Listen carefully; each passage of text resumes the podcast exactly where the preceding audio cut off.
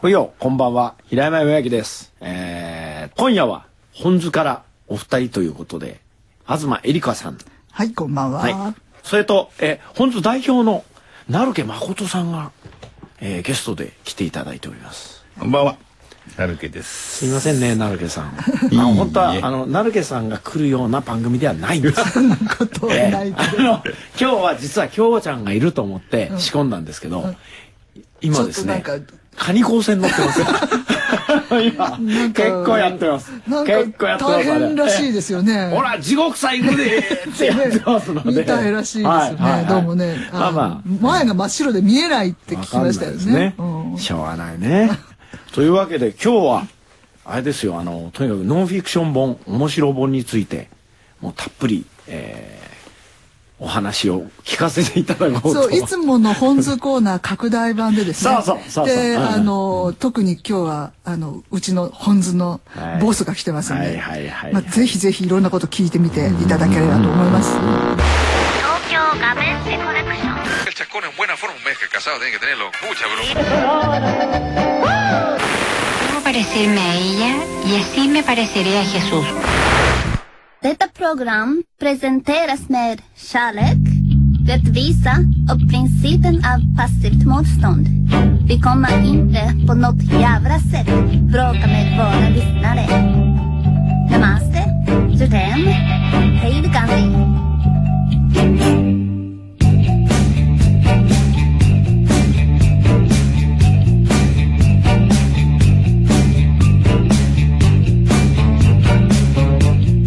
まあ、この前あの本図はの,、いあの約1年で、あのまあ、出た本をね、あのノンフィクションはこれを読めっていうのが刊行されましたってあれで売れたんでしょあれえおかげさまでえ増刷もかかりいやいやいやであの評判もいよやくいやいやで、ねわ我々のその本図自体もあのまあ割と皆さんに好意的に迎えてもらっておりまして、はいでこう満を持してですねおえー、なるけ誠がですね、あの自分が面白かった本をうんここ、まあ、10年か15年かの中でノンフィクションで、あの選んでみようというので100冊やったねね、ちょうど岩波書店が100周年なんですね。だからこうこの1月にあの岩波新書を10冊出すって言ってそのうちの1冊でで、ね面白かった本だからタイトルは「面白い本」って、いいシンプルで ね岩波新書らしい、シンプルで要はあれですねこう今までこうなさってきた書評の中のまあ大吟醸みたいなもんまあそうですね要はね磨きに磨いた磨きに磨いたとね30%にこれを出すっていう結構だから純粋に面白いっていうね、本を100冊最初まああの1年ぐらいかかってるんですよねこの本自体はだから最初随分ありましたよねありましたよね最初ね2560冊はリいストしてね、はいはそれで100冊に落としたんで、でもうその残りの150冊についてもう一回今度面白い本2を出そうかあいいいいそれはうんそれはいいねあの、売れたら、なそれだろうね、うんあのもっと売れたらっていうでもう3冊ですかね3000にまで来ましたからね、ええ本当おかげさそまうでねそうなんでやっぱさあの本図のファンって根強いんだねあのおかげさまでね、あの今までノンフィクションっていうものの本を知らなかった人がい,、っぱいいるんだっていうそうなんだよねだから結局そのノンフィクションの中にいたくさん面白いものがあるけどそれってほら書評でもそんなには今までそんな取り上げないでしそうょあの週刊誌なんかに載ってるやつなんかだとね、小説とかがメインだかあらとまあ軽ビジネス書とかね、はいはいが多いのであとあれその書評家もねあの大学の先生とかが書いてて面白くないですよねあそれがね一番つまんないのねね、うんで俺の方がえ偉いんだとそかう俺の方がよく知ってんだって、う俺はこんな本まで解読できちゃう脳を持ってるぜみたいだから僕はこのね成家さんの面白い本でこれ読んで面白いなと思ったのは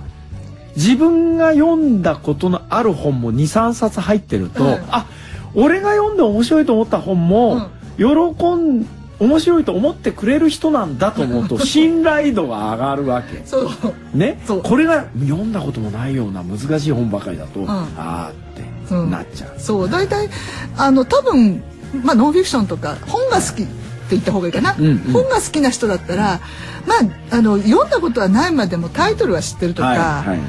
あのまあそまあさすがに20代の子がね、そうだとは思えないけど40代ぐらいからの人だって本が好きだよっていう人は、まあ1冊や2冊聞いたことあると思うんですよね。うんそそれにほら手に取って買おうかなと思ってたけどちょっと手出さなかった本もこれは書評を読んであやっぱり買おうと、読んでみようっていう気もねそうなんですよね。それで、はいこの、ね、この中で、あの、紹介してる本のリストをはい、頭に持ってきたんです。そう普通はね、あの、この時は作品でし、後ろに持ってくるじゃないですか。はいで、頭に持ってきて。はいそうするとこうね書店で手に取ってあこれ俺2冊読んだことある確かに面白かったような記憶があるなあみたいなだったらこの本買おうかなとこの蒔絵って呼んでるん ですよまたすごいねだからこれすごい作品じゃなくて蒔絵巻いてるわけね巻いてるまずまあまあコマセのようにコマセのようにコマセのように巻いてるほら寄ってこいってそうだなるほどねこれで読んでない一言ね一冊も読んだことない人がいるっていうのはねなかなかいないかもしれないからまあ一冊でも読んでればそううん騙されて買うにしほかいないというらまたね本の作りもトンチが効いてますよ ねやっぱりトンチだからねこういう気遣いが書評文に出るんですよやっぱり東京ガベージコレクション。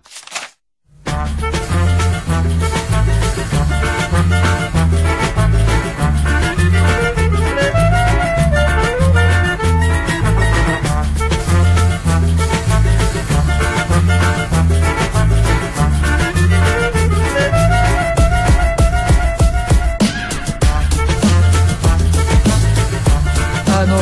この中で誰の、まあ一番のおすすめの一冊じゃ、はいはいはなんかあります。えー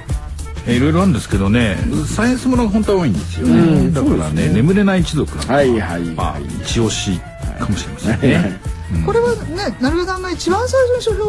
をあのあっていうかこの本自体を書評した最初の人が多分成部さんじゃないですかね。あ多分そうだと思うんですよねねあの展示ぐらいで書いてましたよね、そうですよね。これは今簡単にじゃあ。もうね成部あるんですよ、あのいわゆるまあサイエンス書なんだけど、ゴシックロマンから始まるんですよ、おおだからこう眠れない一族っていうのはイタリアにいて、でそれが中世からのこのね、名門なわけですよ、でその名門の人たちが40になると必ず発症するのが不眠症かっこいいねでその不イ眠タ症リアになっぽいですよねイタリアっぽいなんかいい感じいい感じですよ ねちょっとゴシックな感じゴシックねなんかちょっと暗めのねあの部屋の中で寝れ寝れなくて悶々する貴族っていうんうそう感じでしょそうででも眠れないで死んじゃうんですあ死んじゃう死んじゃうんですえ人間ってす眠れないとやっぱ死んじゃうのうん、なんかそのこの一族はそうなんですよね。そういうふうにプログラムされてるんだそうそうそうだからあの50歳迎えることないあらあらあそんな若くそうで60とかで死ぬんじゃじゃなないくんてですよそう。あの四十前後で発症した後にあらららららもうあの十年経たないぐらいですよね。そんなそれでじゃあもう必ずなくなっちゃうんだから子供作んなきゃいいのにと思うんだけどやっぱり連綿とね気の毒にやっぱりねもう作っちゃうわけでまあそれはそれとしてもそのじゃあその理由は何なんだっていうのがねこれウイルスでもなければ何でもなくてほう遺伝でもなくてほうプリオンが関係をしてるといプリオンうでタンパク質タンパク質。あああのー狂牛病の狂時牛病ねそうそうはいでその狂牛病の時のプリオンってあれ食ったら移ったじゃないですか、はいそうで食うだけじゃなくてプリオンって、えーいわゆる先祖代々遺伝的にもう移ると感染するまあ感染者その一族に感染してる。だから DNA ではないんだけど違う感染をしていくっていううん、まあ多分子供の頃とかなんかの濃厚な接触とかだと思うんですけうんど、いあやいや、えっとね、遺伝的に遺遺伝的に伝的にあのこの場合はプリオンはだからあのウイルスのようにも振り回うしそれから遺伝子のようにも振り回うあタンパク質だから、うん、だからタンパク質って言われてて遺伝子じゃないんですけど、ウイルスでもないというねでもねこの話はそれで済まないんですそれを、うんそのプリンをこう一生懸命、まあ、研究したアメリカの学者が2人いて、はその2人がそのプリンの、まあ、追っかけるわけですよ、ハンターとしてね。うんうんでえー例えばパッパニューギニアに行って、はいあの人食い人種のところだけ行って、はいはいその人を食って、んそれ結果としてまあ病気になりますよというグルー病っていうのがあってはいはいでそれに研究するわけですよ。でそれでそのプリンを発見するんだけど、その2人の研究者がノーベル賞対象者であるにもかかわらず、えーそのニュージニューギニアからね子供を連れてうんイいきなりセクハラで捕まるとかねえ小児虐待で捕まるとかもうおいおいおいとなんだろうその膝かっくんは膝かっくんはそうそうえノーベル賞取ったの候補者候補者にもなったのに、ニューギニアからそ子供を連れてきていじくっちゃったういじくそれも十何人連れてきていじくっちゃいましたとそれいじくりすぎだよね それねえハーメルンのような そうもう何があんだか分かんないよそのイギリスのいやイタリアの貴族からしまいには承認性愛者も出てくるというね豪華絢爛なすごいねサイエンスノンフィクションありゃりゃりゃ、まあ、じゃサイエンスなのかなっていう話もありますよね。最後の方それでこのじゃあそのイタリアの貴族はもともとの発祥は食事をしていたんですかそういうことではないのそういうことではないんだけあなどいとはいえ、その調べていくと、どうもその昔食事をした、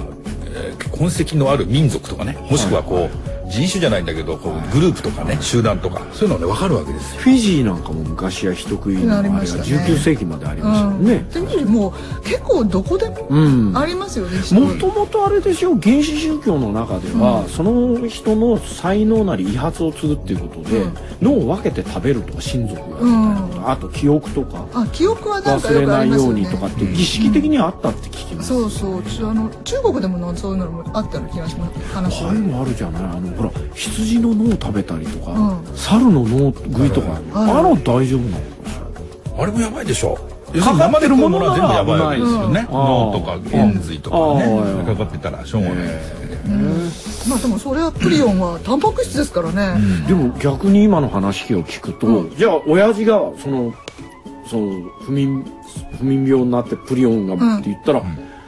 子供とかもう移る可能性が出てくるんだよねいやだから遺伝っていだうから100%遺伝しちゃうんで。いやおかないねそれこれはねにもかかわらずだからねまだこれまでその一族が続いていったってのもすごいんだけど、日本にもね、どうも2家族ぐらいいるっていう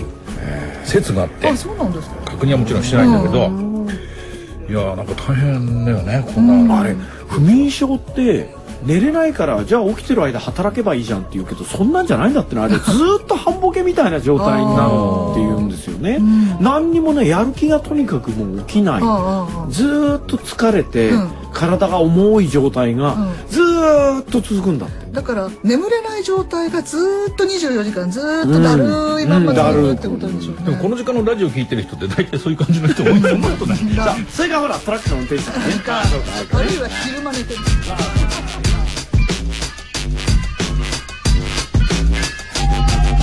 これでこの中で京ちゃんがもし今日いたら、すごく興味をそそるタイトルあります。何何ですかクーネルノグソ自然に愛のおそれ返しをはってこと京木さんじゃなくていやいや京木さんじゃないんじゃないのあそんっちはだけねやつはこっち系大好き だって家だって彼の家行ったらあるんですよ大きい本でこう飾ってあるのああ下半身ねヘイクソふんどしってああありますねふんどしとかさそうそうなんだよこ れつってあ買うなよいやこれ高いんだよ高いですよはい私も持ってますけあど本当ですかだからあのクーネルノグソっていうのはこれあの実はそえそう持ってきたの持って きた好きかなって思って多分2人とも好きだなって思ってはいこれ何ですかこれはこれはですね、はいあのーえっ、とまあ、自分で「ふんどし」っていうほう名前で あのふんはふんあのふんねあのあの大きな方の名前がねうんでふペんンにネームが土にそうあの教師の師って書いて「ふんどし」気っのて毒いうな人人っ ていうあの伊沢さんっていうこの人ね実はしあのネイチャーカメラマンなんですよ。ああであのキノコを取る第一人者おうん禁止類のあの禁止類のでもうすっごくそのあのキノコのことを愛しててもうキノコの写真集ってほとんどこのあの伊沢さんが撮ってるのが多いですねでもそれとイコールしてこの人は、あの大きい方もよした時には、うんこ絶対外ですると。いやそれがわからないな僕はそうどどっかどんな根気になるとそんな病病的な病的な決意が生まれるのがそそのそういう決こ意とのだところはちょっと私たちもよくわからないし、俺はどんんな時でもうん外でするんだとそすごい人が出ましたよ 東す京ごい人でがも東京だろうがどこだろうが都会だろうがどこでもどこすでるもするおやったんだとそうなでるほどねそのために、うんあの例えば都会のど真ん中でね、はい例えば丸の内とかなんかうんうのんで仕事がある時もあるじゃないうんですか、おうおうでどこでしたらいいかというのを最初に調べなきゃいけないので、前の日に入ってロケハンするっていうあーどうだろう どうだろうそれはうんこを野ぐそをするためのロケハン行くんだよ気の毒な人だねやっぱり鳥で、がまあ、とりあえずともかくそうそうやっちゃって外でして、はいまあ、さっきのタンパク質じゃないですけどあの有機物うをん地球に還元しようっていう。だんじゃない長い間やってんだよねこでの人もそここれねあのなん何年だっけな10 10年だかのあの要するにずっと日記なんで最初の頃はやっぱり場所も見つからないしそのどうしても間に合わなかったりするとあ のそうそうないあ野のぐそ一大金なってたそりうしてそうそう本当にそうなんでしす。ょうがねえ本だなそ れであの最初の頃はだから新幹線の中で催しちゃったりするおと催し、うんうんあのやっぱりする中ですす場所がないわけだかそりらゃそうだよねんからトイレでするわけじゃないですか、そうすると、すごい敗北感に苛まれるいろんな、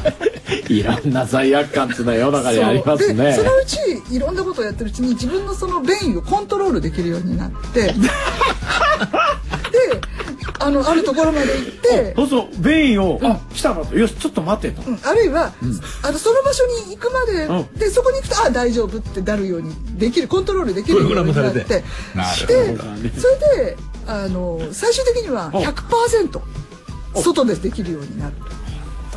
殺人になった。達人になって要は、野ぐその偉い人になった。そうですで今あのフンド講座をやってるんですよいや、日よ本く中でう。んだそれはどうだろう。 そんなのは迷惑至極なんじゃないそうの。でほらだからその拭くためにあの紙を使わないでおうどうすんのあれ。どういう僕はちょっとそれ聞きたいあんだ。 だからそのちゃんと地球に優しいその辺の葉っ葉ぱっとかぱで。うん、うまくいかないんだよ、そんなこでとそれ言うもけど。ちゃんとその「ハウトゥー」が入ってる今回あら大変なんだよ俺もたまにしないといけない時あってさそうしたりするけどさいやそんな葉っぱだってね、あの硬いのはダメなんだよそうそうだからポーンって指がパカッて入っちゃったりするしさ柔らかいとうんかといって揉んだりするとパラパラになってそうそうあ特にあっちとかぶぶちゃそうそうカチャカチャってやったら粉になっちゃって粉もどうすんだよってことになっちゃうじゃん松の大変だ大変なんだってだから松の葉が入ってたらそう血そうそうに刺さそうる心そうそ配だねうそうでそういうのもきちんと、今回うんまあ、あのいろいろハウツーがあってでだからあのまあキノコ取る人ですから基本的に山の中ですから、まあ、それは大丈夫なんですけどでもやっぱり同行都者、会でうん、同行者とかいる場合は、まあ、ほら見見えないようにと思って奥でやるじゃないです かそうすると猿が怒って石投げてきたりとか いろいろ身の危険を感じるんですよ。あのね、山の斜面でやるとき、はい素人っていうか、は大体、こう尻をね、ん斜面側にするんですよ、はいはい、明日に向けると、ええうん、 あれ危ないです後ろにあ立ち上がりざまに、ええすってんころいんで下で待ってるやつが「どうしたんだお前」ってそんなっていうことがあるあそうなんええでだすからちょっと嫌ですけど、ちょっと尻は山側にしないと、ん山尻っていうんですけどねこれ スキーで言うとなるほどねにしないとダメですけどちょっと膝を高めにしないと、うん結構おあのこうくっついたりしますそうですね。まあこれあの、一時期ちょっと話題になったのはその最後のところの写真があって、はでこれは自分がしたものは、えけあの時間がうん時間が経つとどういうふうになるか あっていうのをそう現地変化をずっと追っててでこれ私はもう切っちゃってますけど あの一応袋閉じになって。そんな袋で閉じてもらわなきゃ事故が起きるよそんなのラーメン屋に置いてあったらどうするんですかだってそんな のうざこうやってバッて見たらバーってなるんだねそうで私はあの見たかったので切りましたけど、あの切ら切らないそれなりぼかしなしぼかしなしいやどういうことだろう でも最後は綺麗なサラサラな土いになやる全わけ然です最後綺麗なサラサラはいいから土になるんですけど本当だでまあこうそれそういうこの本でも売れたんですようん本当すごく。どんくらい売れたのいやまあでも増刷とかかかってたしあとよくねあのー書店さんでトークショーやってましたよ本人本人がご本人が大したもんだねねでセミナーも入ってるでしょセミナーもありますよ、ねまあ一セミ ナ応なんだろうエコの一つエコエコトイレとかっていうことだったいやーでもね俺ねそれねあの推奨してほしいのは、えした場合はしたよっていうねこういうねあのほら子供あの子供のチキンライスみたいなフラグおね子様ランチみたいなフ フララググ立てといてほしいんだよ案外わかんないんだよねクーネルの嘘そうクーネルの嘘っていう本もここに入ってますけどねねそそうれでまたまさに面白いのです、うん まあねこれはあのだからあれですよあのまあ疑似体験してもらってると思ってええ読めばいいんですよ、そうですね、ただまああんまりあの女性の私が その本をあのあんまり何回も言うことは必要ないかもしれませんねそっと読んでほしいです ね女性にね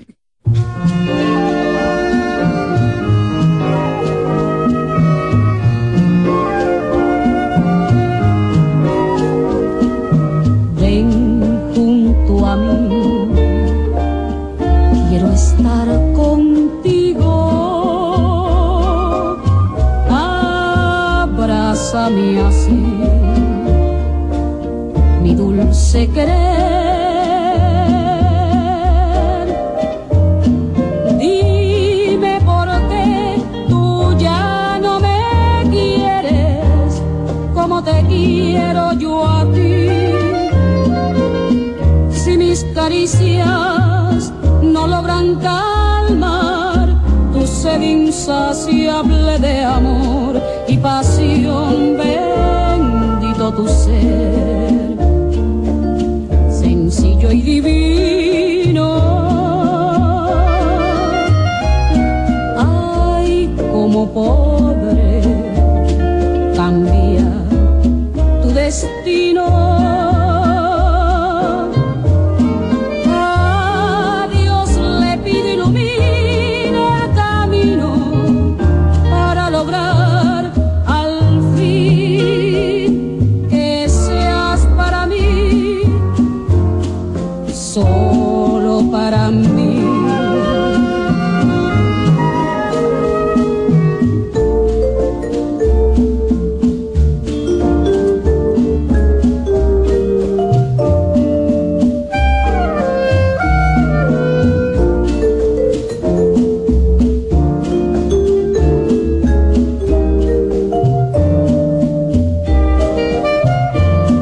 Dime por qué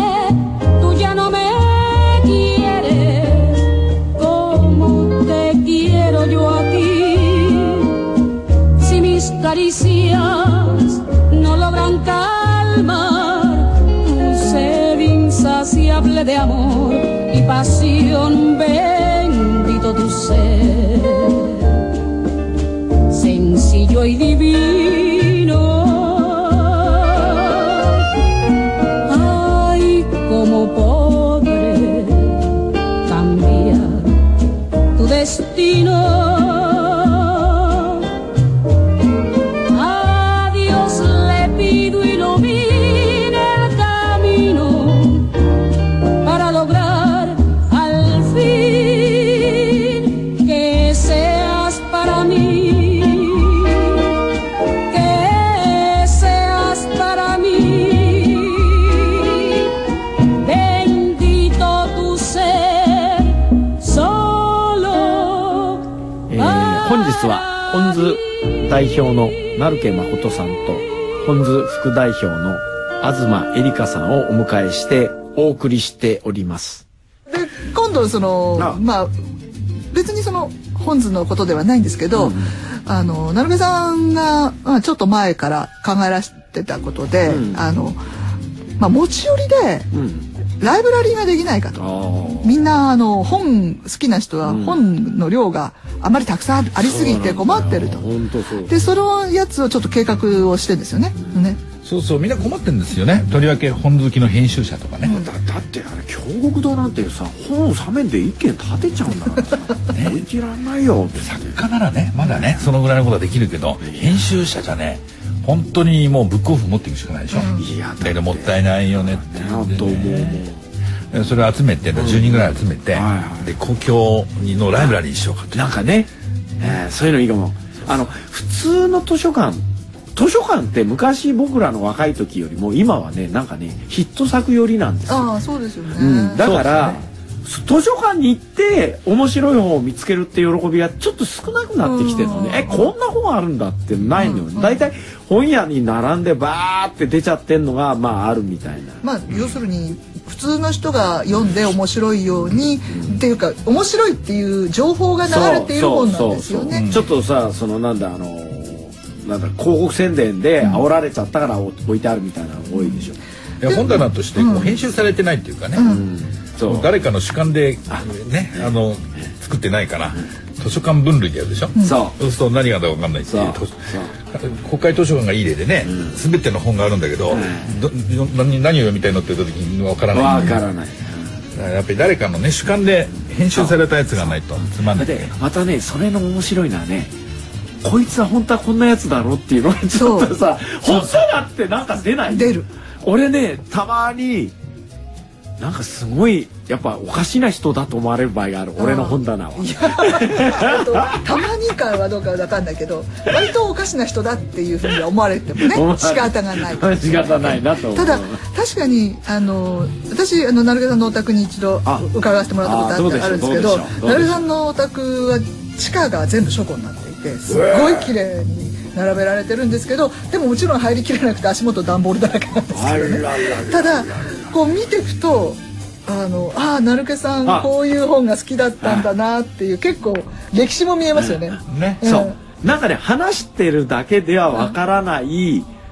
感じがその人の本棚を見るとあーってあというか逆に気づきもあった、あこの辺り気をつけなくちゃいけないかなとかあこの辺りこの人真面目だからここは触っちゃいけないとかねなんかあるありますそういうのあ秘る密の本であるかもしれそなういとそうかそうねそうあるあるあこるう裏側にはねああるるあかるとあかるあねるでそういうのを、まあ、集めて、まああのやってみようっていうようなことを言っていたら、んあの興味を持ってる人たちがいっぱい出てきたんですよね、はいはいあのほらこういうのってねタイミングの問題なんはいで、はい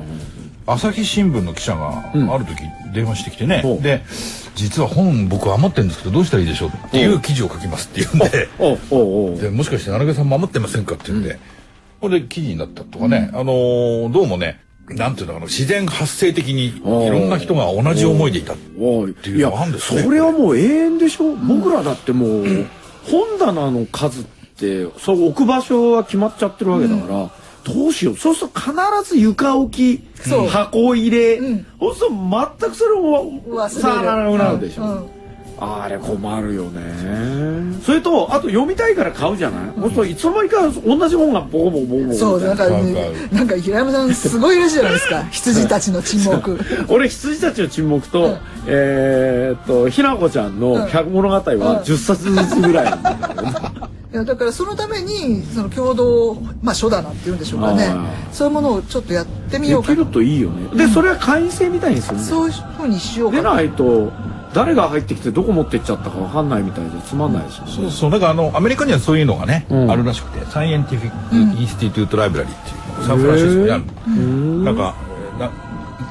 いくらだったかな年に100ドルぐらい100ドルって言いねましたね年会費払って、えーでそれで自分で納めてしかも使えるっていうのがあるらしいですねえじゃあそこが逆に言うと自分の部屋の倉庫にもなってるそうですそうですでああの反対に人のやつも読めるはいっていうやつをでまあ果たしてそそういう形になるかどうかわからないけれどで興味を持って、まあ、朝日新聞で記事になったら途端にいっぱい興味を持ってくれる人が増えて、うんうんで、まあ、一般の方もそうでしょうけれども、ちょっとそれなりに、ねそれちょっとやりたいですねねみんなそう困ってる人はいっぱいいたんだっていう今今状況はそうですね。今日は本当に IQ の高いお話ができて 平山満足でしたありがとうございました。またこれからもよろしよくろしまくお願たい来てくださいはいよろしくお願いしよろましくすお願いします